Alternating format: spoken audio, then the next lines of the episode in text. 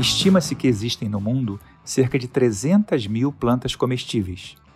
Só aqui no país, segundo o livro Plantas Alimentícias Não Convencionais no Brasil, são 30 mil espécies vegetais que possuem partes que podem servir de alimento para a gente. Mesmo assim, cerca de 66% das calorias que consumimos vem de apenas três. Isso mesmo, três plantas. Essa falta de diversidade na nossa alimentação causa diversos problemas, tanto para a nossa saúde quanto para a saúde do planeta. Por isso, no episódio de hoje, eu convidei o músico João Gordo, vocalista da banda Ratos de Porão e apresentador do canal do YouTube Panelaço, e sua mulher, Vivi Torrico, idealizadora do projeto Solidariedade Vegan, para conversar com o geneticista e biólogo Agostinho Zogon sobre vegetarianismo e veganismo, e também sobre domesticação de plantas e animais, criação de carne e vegetais em laboratório e voluntariado e propósito. E para não ficar devendo nada para Bela Gil e para Rita Lobo, tem até receita nesse papo. Eu sou Steven Gen e esse é o Trip Consciência, o lugar onde a ciência brasileira de ponta encontra a vida comum, de pessoas extraordinárias. Vivi, João Agostinho, muito obrigado pela presença aqui no Trip Consciência. Vivi, eu vou começar com você. Não foi por acaso, assim, mas você e o Agostinho, vocês são né, argentinos, estão no mesmo programa aqui, e a Argentina é conhecida no, no, Brasil, né, principalmente, como o país do assado, do churrasco. Então, quando é que foi a primeira vez que você flertou com vegetarianismo e com veganismo? Hum, acho que foi um pouco antes de meus filhos nascerem. A gente já tinha essas informações por meio de documentários, e por meio de, de, de contato né, de pessoas que estavam no veganismo. Só que foi engraçado, porque hoje João leva muito mais tempo de veganismo e vegetarianismo, e nessa época ele tirava um sarro de mim, sabe? Ficava falando, você, Argentina, nunca vai deixar Parija. de comer. nunca vai deixar de comer carne, nunca. E aí eu comprei vários livros sobre receita. Minha mãe começou a se interessar nisso. Na época ela estava morando comigo. E depois, é, bom, e aí todas as vezes que eu tentava, João sempre ficava me boicotando, sabe? Me levando no japonês, fazendo muito coisa. Essa foi a primeira vez que eu tive esse flerte, assim, sabe? É, que não que não foi nem um pouco fácil, porque a gente tem um paladar tão acostumado com carne, né? Sim. Mas essa foi a, o primeiro flerte, há mais de 15, 16 anos. Legal. João, agora a pergunta é para você. Quer dizer, num primeiro momento pode parecer estranho, mas o movimento punk tem uma relação com o veganismo, né? Conta para a gente um pouco dessa relação e também quando é que foi a primeira vez que você ouviu falar no veganismo? A primeira vez que eu ouvi falar do veganismo foi quando o Napalm Death veio para o Brasil em 1989 e o baterista, o Mickey Harris, pediu para ir no supermercado. Aham. Eu não tinha viajado ainda, né? Não, nunca tinha ouvido falar em vegan, cara. Nunca tinha ouvido falar. Aí fomos com ele no supermercado, que a gente era fã do, do Napalm Death, somos, somos até hoje, né? E ele começou a pegar os produtos e ficar lendo, assim, para traduzir. E aí, esse cara, esse cara quer? Ah, porque ele é vegan. Vegan, que porra é essa, né, meu? é ridículo, né? É. Daí eu fui pra Europa e lá eu tive contato com, né, com, com, lá com os squats, lá que é tudo vegano né? E lá na, na Alemanha, na Holanda tal, cara. Aí como eu tive a introdução ao veganismo, cara.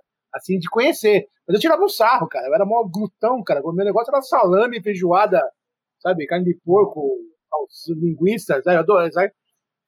E em 2003 eu fiz a cirurgia bariátrica e a carne ficou indigesta para mim, né? E aí, como tem lá na minha banda dois, dois manos lá que são vegan, vegetariano tal, tal, e eu resolvi. Né, eu comprei um tofu, meu. Eu falei assim, esse aqui é o meu primeiro tofu. Eu comprei um tofu e virei vegetariano. Mas virei mesmo, tipo tomar pila, tomar vegetariano assim, cara. E aí eu fiquei vegetariano por anos, né? É, até chegar a uns 4, 5 anos atrás, eu resolver é, sair fora do, do consumo e exploração animal, cara. Mas essa é a parte mais política da coisa, né? Mesmo assim demorou bastante ainda para mim, sabe? Sempre dou umas caídas, tá, né? Eu fui, fui, fui, internado agora no hospital, sabe? Aí lá tinha que comer lá uns iogurte, porque tava, meu, é bem, é bem difícil, mas eu sempre falo que a parte da comida é mais fácil, né? É só querer. Legal, legal. A gente vai voltar para falar um pouquinho sobre isso mais para frente também. Vivi, eu queria te perguntar o seguinte: tem hoje em dia, né, quando a gente olha para o lado do, do, das. Tem algumas startups, tem alguma, algumas, muitas universidades que estão pesquisando a produção de carne bovina em laboratório, que é uma carne de verdade, tá? ela é feita a partir de células de animais, mas que elas não ferem nem prejudicam nenhum animal. Queria saber a tua opinião se esse tipo de carne seria bem recebido dentro do movimento vegano. Ah, eu acho que completa certeza de que não. Deve ser nojento o bagulho. É, acho, acho, que, na verdade, assim, quem está mais indo mais para frente com essa história de veganismo e leva realmente isso a sério, não só na alimentação, mas também em todo um contexto de sustentabilidade, é, amorosidade também, né? É, não, não aceito esse tipo de coisa, sabe? Eu, eu fiquei o ano passado seis meses crudívora, é, com um coach, né? É, porque realmente você tem que ter um conhecimento que eu não tinha nessa época. Me preparei durante anos para esse momento, mas, mas é, mesmo assim eu precisei dessa ajuda. E depois disso eu voltei à minha alimentação mais normal, né? E eu entendi que essa história de carne de futuro, carnes é, desse tipo, não faz no menor sentido, sabe? E tem outro lado que aflorou muito, que também eu já estava me preparando, mas que acabou sendo aflorado agora na pandemia, que foi a, a, o lixo zero na cozinha. Então, a utilização de absolutamente tudo. Aí tem uma riqueza, cara, nas cascas, nas folhas, nos talos, que nem muitos sabem, ou talvez sabem e esqueceram, ou talvez sabem e, tipo, glamorizaram e falaram, não, não como mais isso, sabe? Ninguém sabe, cara. Acho que ninguém não, sabe, acho que cara. tem esse conhecimento ancestral, sabe? Porque eu vou, vou olhar assim, o que, que minha avó fazia, e eu vejo assim, que eu sou da periferia da Argentina, de uma família pobre.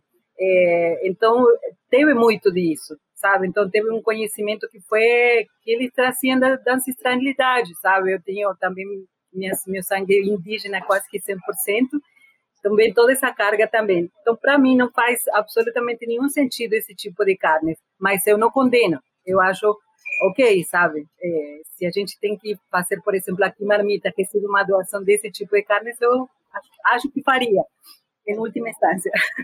Beleza. Tá ótimo. Eu vou agora trazer para a conversa aqui com a gente o nosso outro convidado, que é o Agostinho. Agostinho, para começar, eu queria saber se você é vegano, vegetariano, onívoro ou carnívoro. Olá, Stevens. Olá, eh, João, Vivi. Eh, olha, a minha ex era vegetariana e eu acabei virando vegetariano por tabela durante vários anos. Eh, mas depois a gente separou e eu voltei a comer frango e peixe. Só que eu não, não consegui voltar a comer carne vermelha, já o, o gosto, o cheiro já não, não, não conseguia aguentar. Então acabei inventando uma categoria própria para mim, que é vegetarianismo darwiniano, né? Eu não como mamíferos, né? Eu não como não como as espécies que são evolutivamente próximas. Mas aconteceu uma coisa engraçada comigo, que foi durante a pandemia, agora é março, abril, comecei a ficar meio angustiado aqui de ficar trancado em casa, e comecei a sentir muita falta de comer empanadas, né, empanadas argentinas. Então eu, tive a tentação e comprei carne moída para fazer empanadas. Agora estou comendo empanadas uma ou duas vezes por mês é, aqui em casa sozinho, né, que eu preparo, tal. Minha mãe que me ensinou quando era quando era criança, né, preparar. Então acho que essas categorias aí que você falou são às vezes meio meio forçadas, né, para descrever a alimentação, porque eu acho que é uma coisa bem fluida, né, que eu acho que deve estar associada bastante com o nosso psicológico, né? Beleza. Eu queria agora continuar contigo um pouquinho para você explicar para a gente um pouco mais do teu trabalho, né? E para falar, para começar falando da, da, domesticação, né? Tem muita gente que pensa, com, quando fala de domesticação, pensa exclusivamente em animais, né? Domesticação de cachorro, gato, ovelha, boi, vaca, etc.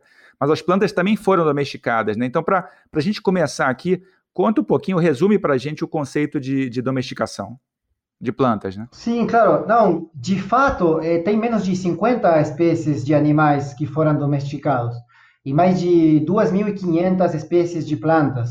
Então, a domesticação é bem mais comum em plantas do que em animais, né? É, para ser bem pedante né, e acadêmico, né, porque eu tenho que fazer esse papel aqui, eu vou falar a etimologia da palavra domesticação, né, que vem de domus, e domus quer dizer casa. Então, domesticar é literalmente trazer para casa, né, o que estava na natureza. Obviamente, os animais selvagens, né, você não pode trazer para casa, né, do jeito que eles estão. Então, pelo menos os, os carnívoros, né, os herbívoros vão sair correndo também. É, aí o que você precisa fazer é transformar eles em formas mais mansas, né, e até mais bonitas, né, que sejam mais agradáveis, né, para o olho humano. E a pergunta é como a gente faz isso, né? Isso é uma área de pesquisa bem intensa. O experimento mais famoso é um que foi feito na União Soviética durante os anos 50 e 60, que um grupo de pesquisadores é, pegou uma população de raposas em cativeiro, 30 machos e 100 fêmeas, e eles foram fazendo cruzamentos e a cada geração foram sempre selecionando as mais mansas, as que não tinham medo dos humanos, que não tinham uma resposta agressiva, sim, que os humanos podiam chegar perto delas. E após 10 gerações, eles observaram que elas não eram só mais mansas, sino que também tinham mudado fisicamente. Tinha mudado a cor da, da pelagem, né? tinha ficado o focinho mais curto, mais arredondado, a orelhinha menor, também o rabo apontando para baixo. E hoje essa, essa população de raposas, inclusive, existe como bichinho de estimação nos Estados Unidos. Recentemente, uns dois anos atrás, um grupo nos Estados Unidos sequenciou o DNA dessas, dessas raposas e comparou com o DNA de raposas selvagens. E eles acharam um monte de uh, variações genéticas, mais de 100. Sim, o que mostra que quando você domestica um animal, você muda basicamente o genoma dele. Sim, e outra coisa que eles provaram é que isso pode ocorrer muito rápido. No caso deles, foi em menos de 50 anos, né? No caso das plantas, é a mesma coisa, né? Na natureza, elas crescem de maneira caótica, né? São grandes, tal, muito ramificadas, muitas vezes são tóxicas, sim, ou possuem frutos e grãos pequenos. Quando você domestica elas, através de seleção, você transforma elas em versões mais fáceis de cultivar e mais atrativas para o consumo, né? Com mais cores, com mais nutrientes, com melhor sabor. Então, tanto na domesticação de plantas quanto de animais, a gente fez um processo de seleção genética, de modificação genética. Mas quando você faz essa domesticação, você, obviamente, tem é, benefícios e tem também, você perde alguma coisa, né? Então, o que, que, o que, que a gente perdeu com esse processo de domesticação, né? Pensando aí nas grandes culturas, né? Tem a questão de valor nutricional, resiliência, né? O que que, de fato, foi bom e foi ruim nesse... O que, a gente ganhou, o que, a gente perdeu com a domesticação das plantas? Bom, isso aí é uma, um julgamento de valor, então depende um pouco da opinião de cada um, né? O que a gente ganhou e o que a gente perdeu. O homem foi caçador-coletor durante 99% da sua existência na Terra, né? A domesticação permitiu o surgimento da agricultura. Então, 10 mil anos atrás, quando você começou a cultivar plantas e a, a, a criar animais eh, domesticados, permitiu isso a, a divisão do trabalho, o surgimento das civilizações, sim, das cidades, etc. É, o principal efeito foi que a expectativa de vida aumentou, é, que provavelmente é uma coisa boa, né? É, a, a, os caçadores-coletores tinham uma expectativa de vida de 40 anos, né? É, eu fiz 40 anos agora esse ano, então eu preferiria não ser caçador-coletor, né? Porque eu gosto bastante de, de estar vivo. Então aqui agora em civilizações agrícolas, né, que tem plantas, né, como fonte de alimento fundamental, a gente tem uma expectativa de vida que é quase o dobro. O problema da domesticação é a perda de diversidade na alimentação, porque já se sabe que os caçadores-coletores, né, que foram muito estudados, e a dieta deles, se alimentavam de mais de 100 espécies de plantas diferentes, sim? 100. É, algumas ser domésticas, né, obviamente, sim? Plantas silvestres que eles conheciam muito bem, né? Como preparar, como detoxificar, tinha muito conhecimento botânico, sim, os caçadores-coletores, apesar de não serem uma civilização com é, literatura, etc., com escrita. Hoje, no mundo, 90% das calorias que a gente consome vem de 15 espécies. E 75%, ou seja, 3 quartas partes das calorias que a gente consome, vem de três espécies, né, que são cereais: arroz, trigo e milho. Então, esse empobrecimento né, da diversidade também acaba refletindo uma redução da qualidade nutricional, né? E aí a gente tem problemas de saúde hoje que não eram frequentes nos caçadores coletores, né? Problemas dentários, né? obesidade, diabetes, até a própria doença celíaca, sim? É, um outro ponto é como essas espécies foram transportadas, né, ao longo do tempo, sim, para diferentes áreas do mundo, elas é, perderam muito da adaptação que elas tinham a situações climáticas extremas, né, como seca, enchente, calor. Então, por isso se diz que a resiliência, sim, a capacidade né, dos cultivos de resistir a essas situações é, é muito menor. E esse é um, um dos objetivos do trabalho que a gente faz, né, tentar recuperar essa, essa resiliência para os cultivos serem mais resistentes a essas situações desfavoráveis. Legal, a gente vai voltar contigo daqui a pouco. Queria ouvir agora do João e da Vivi. O Agostinho falou um pouquinho da questão da diversidade, né? Como é que vocês lidam com a diversidade no, na alimentação? Quer dizer, a gente acaba tendo, em virtude de toda essa necessidade de domesticação das plantas, de reduzir a nossa diversidade. Vocês têm alguma estratégia para justamente aumentar essa diversidade no prato? É meio complicado, cara. Eu, eu como sempre as mesmas coisas, assim. Isso me causa uma deficiência de vitaminas muito grande, entendeu? E eu devia estudar mais e devia ir mais atrás de alimentos com essas vitaminas que me faltam. Falta muita B12. O ano passado que eu fui para o hospital, eu fui um gordão anêmico, cara. Anemia, sabe? É o fato de comer errado sendo é, atrás do na, na, no lance do veganismo, né? Acho que tem que comer muito, assim, o pessoal fala, ah, o cara é mal gordo, o cara é vegano, só que é mal gordão ainda. Porque o cara é muito ignorante para pensar que vegano só come mato, né, meu? Né? Você tirando, assim, a, parte animal, leite, ovo, queijo né, e carne, cara, vira todo um leque de, de alimentação gigantesca. Você vai na feira e tem tudo vegano ali, né?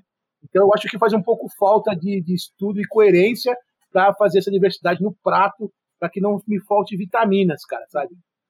Isso, isso a gente já, eh, na parte da solidariedade, brigam com as marmitas que a gente faz, acaba meio que tendo um maior conhecimento e dando uma balanceada justamente pela consciência em saber que são pessoas que estão na rua, é, propensas a um monte de doenças.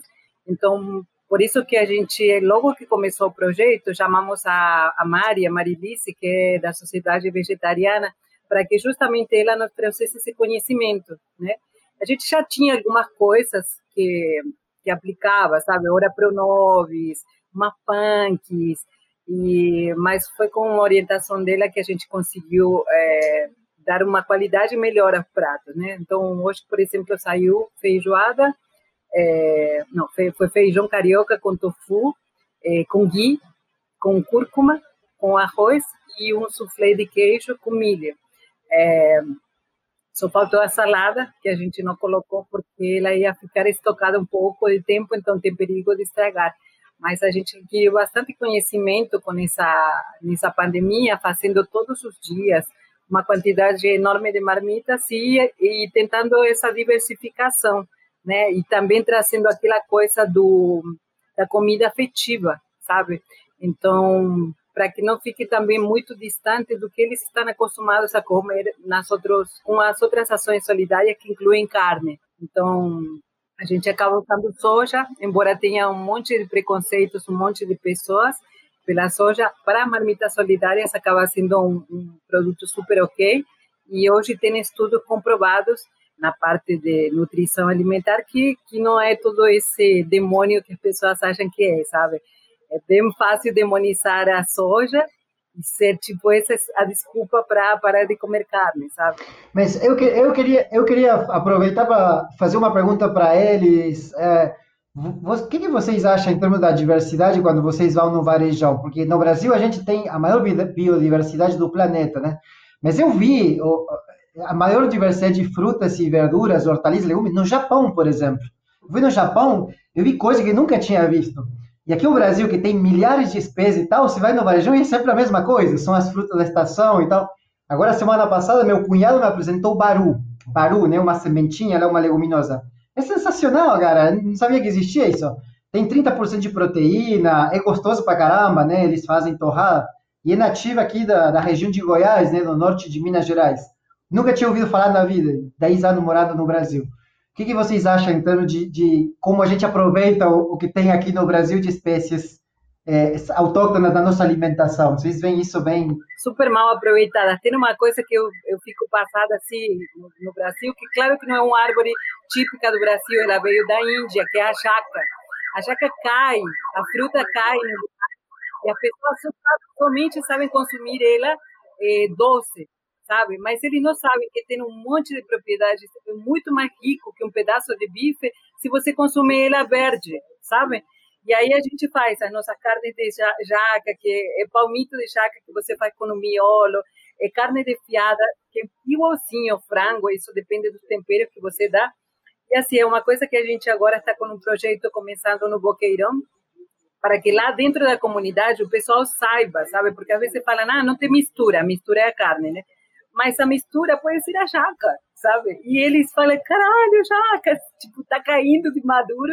Eles não sabem, é falta de conhecimento mesmo. A banana verde da terra, a banana da terra é riquíssima, tem uma fibra muito maravilhosa, a textura dele. A gente faz a nossa muqueca e usamos para várias coisas. E é banana verde, sabe? Banana da, a banana da terra, na verdade, não precisa estar tão madura.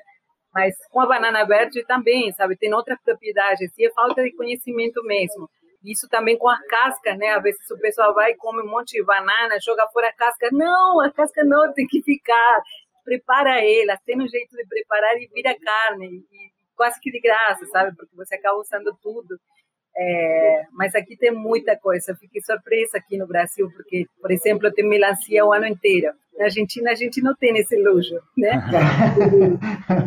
e aí, a gente comeu essa semana várias vezes aqui com nossa equipe melancias e a casca a gente guarda, porque depois corta pedacinho, dá uma fritadinha, coloca é, é, fumaça em pó e isso vira nosso bacon na feijoada, sabe? Isso que o que meu, meu, meu avô preparava lá em Corrientes, né, lá de, do norte da Argentina, ele comia o abacaxi e a casca do abacaxi ele fervia, fazia água de Max. O nome é água de Max, não sei se. E era como um suco, ele, ele nunca comprou suco na vida, né? E, e é deliciosa a água. Você põe na geladeira para gelar e fica um suco de abacaxi extraordinário, né? Porque com a casca você ferve lá? A gente faz a mesma coisa com abacaxi. A gente, às vezes, faz o chá, que fica um, um suquinho gelado, um chá gelado. Depois, com essa mesma casca, que ela já foi fervida, é, a gente liquidifica, é, refoga e adiciona na farofa. Ah, então, não tem tá lixo. Aí você usou uma vez quando estava usando a, a, a, fruta, outra vez quando fez o chá, o chá terceira vez quando fez a farofa e você comeu uma casca. É, e foi uma fibra, né? Uma, uma fonte de fibra. Que legal. É muito legal. É, isso, isso é, para mim é muito apaixonante e, tipo, é uma, uma alquimia comida vegana, sabe? A comida tradicional acho que não te dá essa liberdade, né? Eu, outra coisa que eu acho também é que também na, na Ásia ali, o pessoal passou muita fome, né? É. 5 mil anos de história, China, Coreia, o pessoal sabe tudo que dá para comer. É, Desde escorpião até. É, exato.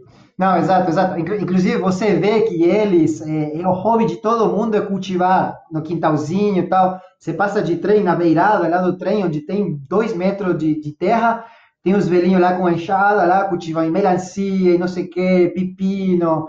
Todo mundo cultiva alguma coisinha em casa, né? Todo mundo tem um, um, uma hortinha, tem uma, uma, uma estufinha lá, onde no inverno eles produzem morango, mas tem que ver o tanto de fruta que eles produzem, é impressionante. Eles não, não tem como ficar desabastecidos, porque não dependem do supermercado. Todo mundo tem alguma coisa em casa lá que cultivam eles mesmos, né? Achei muito interessante. E fez, era muito experimento para saber o que dá para comer, né? Vamos ver se essa casca de banana dá para comer. Ah, boa, vamos comer. não, cara. O pessoal nunca passou fome, nunca teve uma crise de fome, sabe? E aí é, é um país novo, né? Novíssimo é, um monte de, de, cultura diferente, né? Então fica é. patinando nesse tipo de, dessa comida tradicional, é. que seria arroz e feijão, que é, ou é aqui ou é em Cuba, algum lugar da África é. que come isso aí.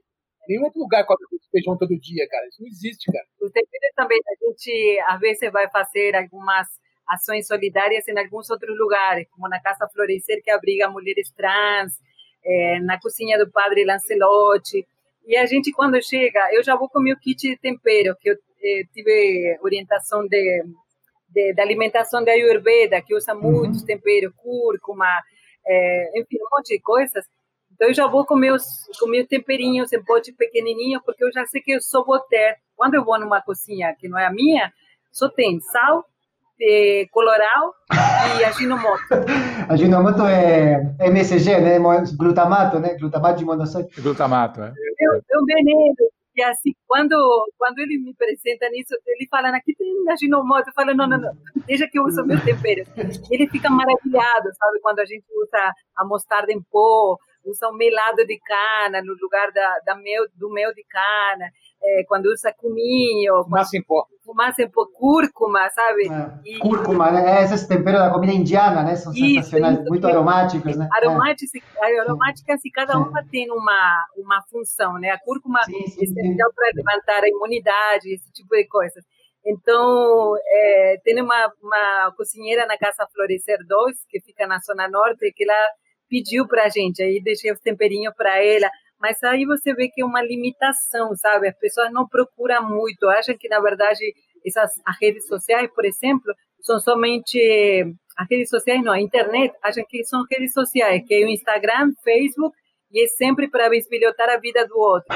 Sendo que essas ferramentas são muito boas. Eu participo em vários grupos no, no Facebook de como cultivar no apartamento, sabe? Tipo, hortas, é, hortas urbanas, um monte de coisa que vai me trazer conhecimento e, e as pessoas não têm essa consciência, né? Por isso a gente sempre tenta falar para ver se eles falam, opa, vou me ligar. Vou puxar isso, Vivi, da coisa da, da consciência, né? Da coisa da gente entender né, da, da, da, diversidade que é possível de se criar justamente com novos temperos né, e com o aproveitamento do alimento plenamente. E eu vou, vou perguntar para o Agostinho também, tem muito desconhecimento também nas técnicas genéticas utilizadas para a gente produzir as plantas. Né? Se você puder contar um pouquinho das técnicas que você usa para o melhora, melhoramento de plantas, né? tem cruzamento, transgenia, CRISPR, né? se puder explicar para a gente um pouquinho. Bom, basicamente, é, a primeira coisa que eu quero falar para deixar bem claro é que não tenho nenhum conflito de interesse, na minha opinião, porque nunca recebi financiamento de nenhuma empresa. Aliás, nunca recebi nenhum financiamento de nada, na verdade, né? Também né? Da, da, universidade também não. Uh, mas isso é outra história. Então, minha opinião é minha e também não reflete, não reflete a opinião da a postura institucional da universidade. Mas para entender, a gente entender como funciona o melhoramento de plantas, né? Como são criadas essas variedades, deixa eu resumir basicamente quais são as principais técnicas. É, em todos os casos, o que você procura é variação. Ou seja, você gerar uma planta com características novas que antes ela não tinha. Sim, pode ser um fruto maior, pode ser uh, mais quantidade de amido no grão, pode ser uma planta que floresce mais rápido. Sim? Então, como você cria essa variação? O melhoramento convencional, que é a forma tradicional, como foram domesticadas as plantas, é basicamente fazer cruzamentos. Sim? Você cruza as plantas entre elas e você vai procurando variantes na progênie, sim? variantes que possam ser interessantes.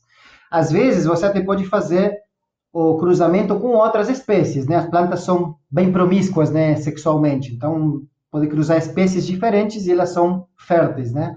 Então, por exemplo, o tomateiro eu posso cruzar com espécies silvestres do norte do Chile, né, que crescem no Atacama, ou dos Andes, né, do Peru, que crescem a 3 mil metros de, de altura, e elas têm um monte de características que podem ser interessantes, né? Resistência frio, seca, salinidade. Sim, esse é o melhoramento convencional. Depois você tem eh, o método de transgenia, né? Que é onde você insere um gene, sim? Às vezes de uma espécie muito próxima, às vezes de outra família, às vezes sim, de um animal ou de uma bactéria, na planta para, de novo, gerar uma variação, uma característica nova que antes não existia. Né? E tem um exemplo, por exemplo, do arroz dourado, né? Que é é o arroz que produz vitamina A no grão, né? O arroz normalmente produz vitamina A na planta inteira, mas menos no grão.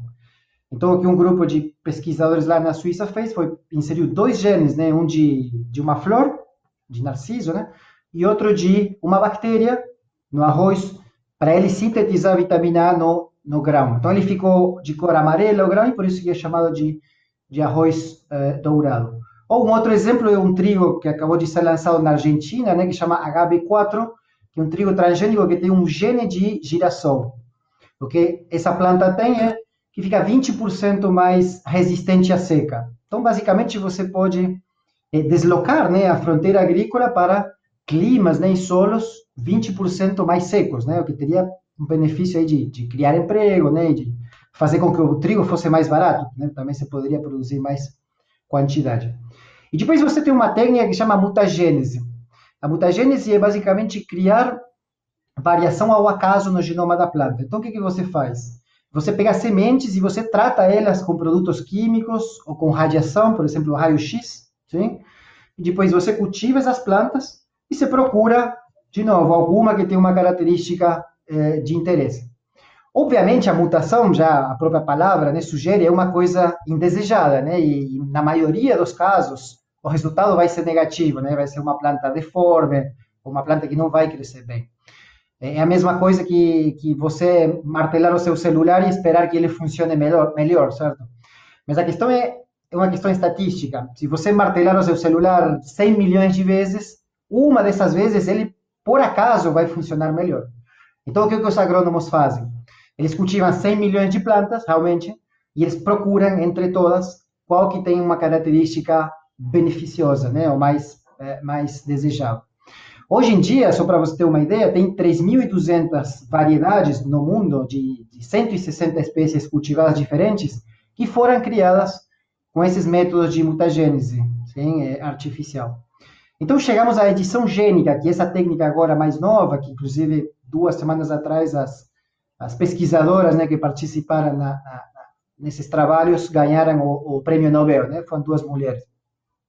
O que você faz é, você cria um transgênico, sim, você insere genes de bactéria em uma planta. Esses genes, o que eles fazem é produzir proteínas que editam o código genético da planta, sim, ou reescrevem o código genético da planta.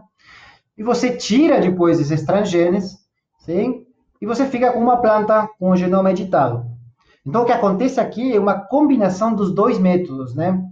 É, que eu expliquei antes. É uma planta criada por transgenia, mas o produto final é basicamente um mutante sim, que não é transgênico. Só que no caso aqui, o que acontece é que você sabe exatamente o que você está fazendo, sim, porque você orienta né, os genes para fazer, da bactéria para fazer exatamente a modificação que você quer. Sim?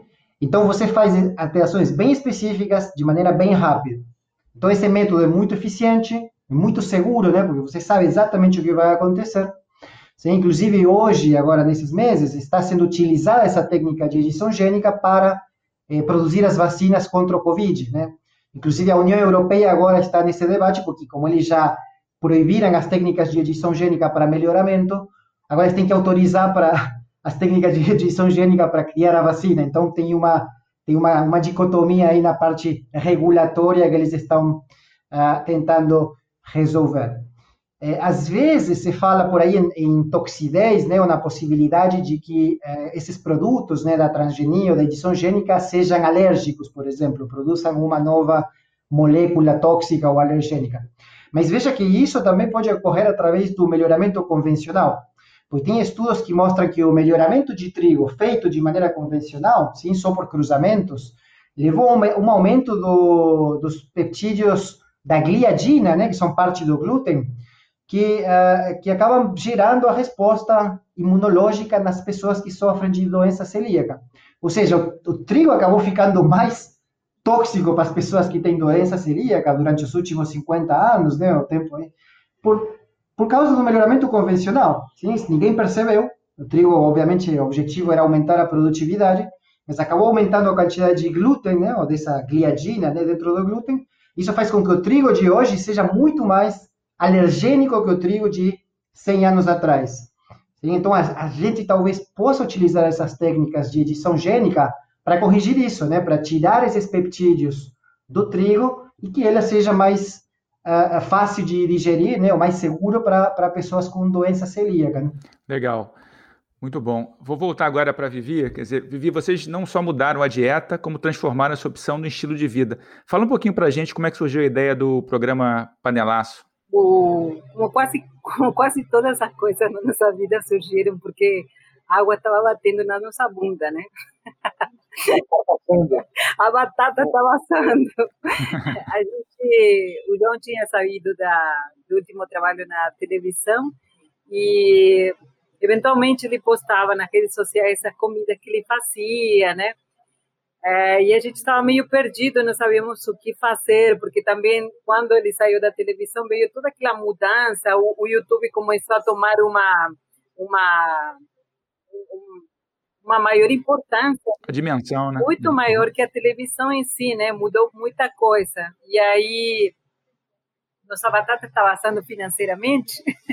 e aí conversamos com um amigo nosso, o Alberto Iar, para ele, como empresário, ver algum, alguma coisa que a gente não estava conseguindo ver.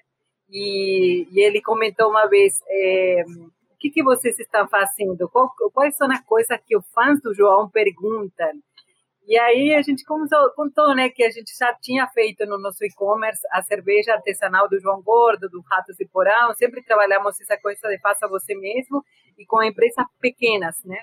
É, e, e, ele falou porque por que a gente não não fazia isso o programa e começar a vender também produtos que a gente estava consumindo, né, o bacon de soja e esse tipo de coisas foi mais ou menos por esse lado que saiu o Panelato, né? É, eu peguei um programa que eu e ela tivemos na MTV, que era o Gorda Bolonhesa, né? É. Que ela fez grávida lá, foi uma duas temporadas, eu acho. É. E peguei e incluí a entrevista na minha casa, que era interessante, né? E no começo eu cozinhava as comidas veganas. A ideia, é, a ideia era mostrar uma receita vegana feita pela gente, muitas vezes inventada, né? É. é então, foram 120 receitas criadas, né? Ou, ou, uma releitura também. A gente fez empanadas, empanadas de soja, empanadas de jaca, é, várias coisas do tipo. E, e o, o, atrativo que tinha era justamente o fato de ser na nossa cozinha, né? E outra é fazer para uma pessoa não vegana, né? Até é. carnívora até, né? É. Geralmente 90% das pessoas que foram em casa lá eram carnívoras, cara. É. Nunca ouvi falar, mal sabiam, cara. Tem, né? tem vários panelas você viu, você viu, você viu, Vivi, que a arma secreta é o chimichurri, né? O chimichurri é, é aqui no aqui no Brasil, aqui no Brasil a gente fazia na, na época quando eu fazia mestrado lá em Piracicaba, na, na, na USP, tinha a semana da, da, da integração, né, com todos os estrangeiros. Então aí montava umas barraquinhas e vendia comida, fazia umas festinhas assim. E a gente fazia empanadas, fazia coisa e levava chimichurri era a primeira coisa que acabava, né? Isso aí é sensacional.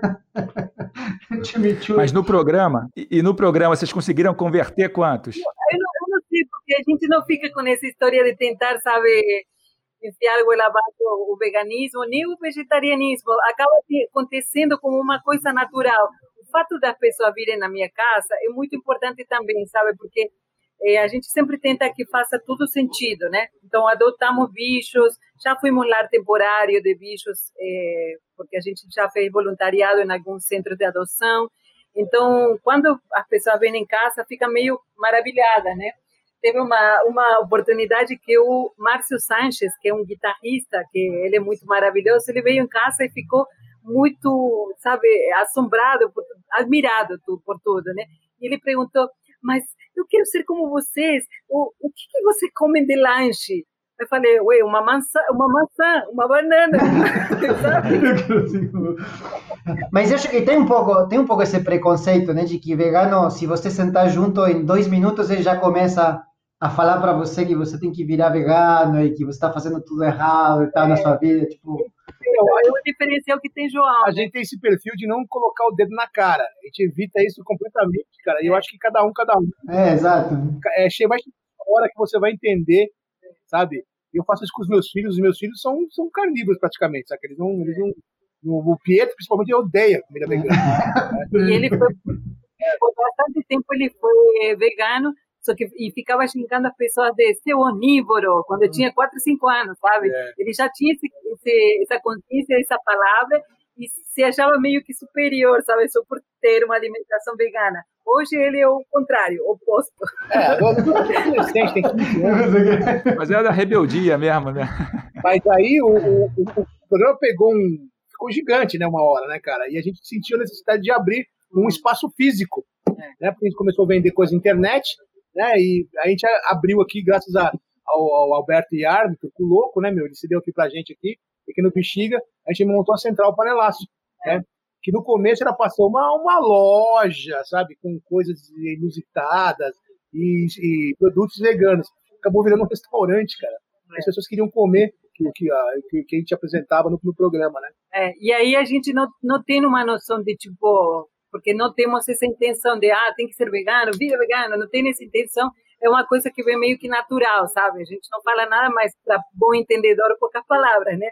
E, e, na, durante os cinco anos da loja, a gente teve uma peregrinação de pessoas que tiveram uma, uma essa passagem do, do da, da, alimentação assim regrada, sem consciência, a ter uma alimentação vegana, sabe, ou vegetariana. Pessoa que vem assim, a família inteira vindo agradecer porque conseguiram reverter quadros de saúde e tal. E, tipo, não é momento algum nosso nosso objetivo, sabe? Cada um sabe o que faz, deixa cada um com seu tempo também, né? Com sua possibilidade, sei lá. E João, como é que tá essa, quer dizer, você super apresentador, né? Fora toda a questão com, com ratos, como é que foi essa transição para ser um dono de restaurante? Isso, isso já está incorporado? Como é que está aí para você essa, essa nova? Cara, é, o, o restaurante praticamente acabou, né, meu? É, atualmente a gente faz aqui comida para solidariedade viga, né? Aqui o restaurante que é tão bonitinho, tal, todo alternativinho, virou um depósito de doações, de doações, cara. E a gente não tem como reverter isso mais, cara. A gente sabe? continua assim é. como restaurante, somente no delivery. Delivery, é. E assim, temos os pratos que são já meio que carro-chefes, então a gente só faz isso. Feijoada vegana a gente tem todo dia. Tem abaixado muito a quantidade que a gente produzia, é, mas também nossos custos abaixaram. Então tá ok. Hoje seria muito muito bom para a gente poder abrir as portas do restaurante. E isso implicaria mais ou menos um 40% a mais de lucro para a gente. Só que assim, 40% a mais significa deixar de produzir mais ou menos umas 5 mil marmitas por mês. Caramba! São 5 mil pessoas que vão deixar de comer por 40% a mais para a gente. Não fecha a conta. Assim, a consciência está tão foda assim que não fecha mais essa conta. E outra sabe? coisa que eu acho também é que abrir o restaurante é uma falta de respeito, porque a gente vai estar transmitindo vírus. Claro. Né? Uhum. E vai estar do lado dos bosomicos aí, falando que é. não pega nada. Ele pega, é. cara. A gente sabe que não é uma gripezinha, cara. É. Sabe que o negócio não é faz perigoso. Sentido, não faz sentido. sentido. Assim, o lance do dono de restaurante, cara, quem é a grande cabeçona aqui é ela, cara. Sabe? É ela que rala, né? Eu, eu eu faço a parte mais, como se diz, o marketing.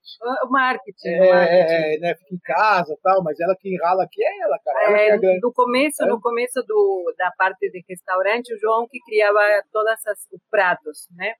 E porque ele também estava mais presente, era outro momento na, na saúde dele. Depois de que ele teve pneumonia o ano passado, aí que realmente ele parou cara, com, com, quase tudo. Eu, Ficou... eu envelhecia muito, cara. Eu fiquei um velhinho, cara. Muito, muito foda. Ficou, acho que foram dois meses a três internado na UTI e com isso mudou tudo. Aí eu acabei, acabei pegando a rede, essa coisa toda. É, consegui fazer vários pratos argentinos com uma releitura vegana. então, tipo, mondongo. Mondongo é uma comida... Claro, é, mondongo é, é o é o intestino, né? A pior parte. Eu nunca gostei, nem quando eu comia carne. Eu acho asqueroso. Eu completo o mais carnista dos carnistas. E é assim, porque na Argentina, é, diferente que no Brasil, se utiliza absolutamente tudo o, de um bicho morto, sabe? Então, tipo, tem todos os intestinos que a gente come na Argentina, a gente já não, né? Mas é, que na Argentina se come como uma iguaria, que são a, como se chama? Uma parrilha, cara. Chinchulín, chinchulín, né? Chinchulín. É, é. E aqui ninguém come, sabe? É, que nojo, cara. É, igual que o montongo, que é de uma, de uma, do intestino, né, do, do, da vaca e tal, e eu falei, não, vou fazer isso vegano, e eu fiz isso com tofu, né, imitando, meio chegando parecido, e um monte de outras comidas, e isso é muito divertido também, sabe? Queria, Vivi, que você falasse um pouquinho mais sobre a solidariedade vegana, também como é que a gente pode contribuir, né? Acho que seria importante também aproveitar. A gente já está chegando no final do, do, do, programa aqui, então, se puder contar um pouquinho da, da, do, do, movimento em si e como é que pode se fazer para ajudar. A gente produz todo dia marmitas e trabalhamos com vários parceiros. É, Matilha Cultural, Centro de Referência à Diversidade, é, são entregues todos os dias. Fora isso, a gente tem ações pontuais em algumas comunidades, né? Saquinarque, Boqueirão são umas nossas comunidades queridinhas. É, fora isso, temos a aldeia Tecoá e Tacupé, é, onde tem uma troca muito grande, muito rica de, do que eles produzem, sabe? Eles usam muito aquele peixinho, uma, uma plantinha que eles fritam e realmente tem gosto de peixe, né? É, então, para todas essas ações, a gente depende muito das doações. É, a gente tentou abrir outra fonte, por exemplo, no nosso delivery vendemos um chocolate que é feito com leite de ervilhas é, e, o, e, o, valor total desse chocolate vai para as marmitas. Tem um suco feito de hibisco, que é uma flor, é, também esse é um suco de luta, porque é muito vermelho, e a gente acabou meio que associando, e também vai para o Solidariedade Vegan tem muitas frentes nas que as pessoas podem ajudar, doando especificamente dinheiro, doando roupas, doando chinelos. É, quando a gente faz lives, que faz duas vezes por semana lives, também falamos que cada comentário, cada like é super importante porque acaba mudando os algoritmos, né? E, e é isso, né? Tomar consciência, se informar, ler, é, para a gente tomar a rédea da coisa, né? Mas vocês têm, vocês têm Vivi, tipo, página no Facebook, alguma coisa específica onde o pessoal possa entrar aí, fazer uma doação, uma conta, uma forma de... A gente tem, a gente tem isso no arroba Solidariedade Viga no Instagram e no Facebook, mas o Instagram é uma ferramenta que a gente é, usa bastante, né? E aí, bom, estamos estamos nisso, queremos, a gente precisa mudar a realidade, sabe? Se a gente não faz um trabalho agora para tentar amenizar essa desigualdade, estamos muito fodidos. E é tão, tão simples, sabe? Esse amigo nosso que eu mostrei para você que estava fazendo uma terapia, ele ganhou o computador do Rodrigo do Dead Fish, que é o vocalista do Dead Fish. Esse computador significou que ele voltou a fazer as aulas online por ele ter voltado a fazer aulas online, ele conseguiu uma moradia, né, numa casa de, de Dom Bosco e da Maria Auxiliadora.